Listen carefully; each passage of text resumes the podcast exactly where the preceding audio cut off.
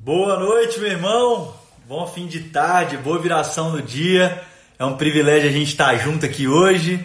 Uh, mais um dia da semana, nessa quarta-feira. Eu não sei como é que tá seu coração, não sei como é que tá a rotina aí da sua semana, mas a convicção nossa é que sentados à mesa a gente pode desaguar a virtude, a gente pode uh, tirar toda a munição, todas as armas, uh, estarmos aí vulneráveis àquilo que Deus quer falar com a gente. Essa semana de uma maneira muito especial, todos os dias às 18 horas, uh, na mesa preparada, a gente está ouvindo alguns dos professores do curso da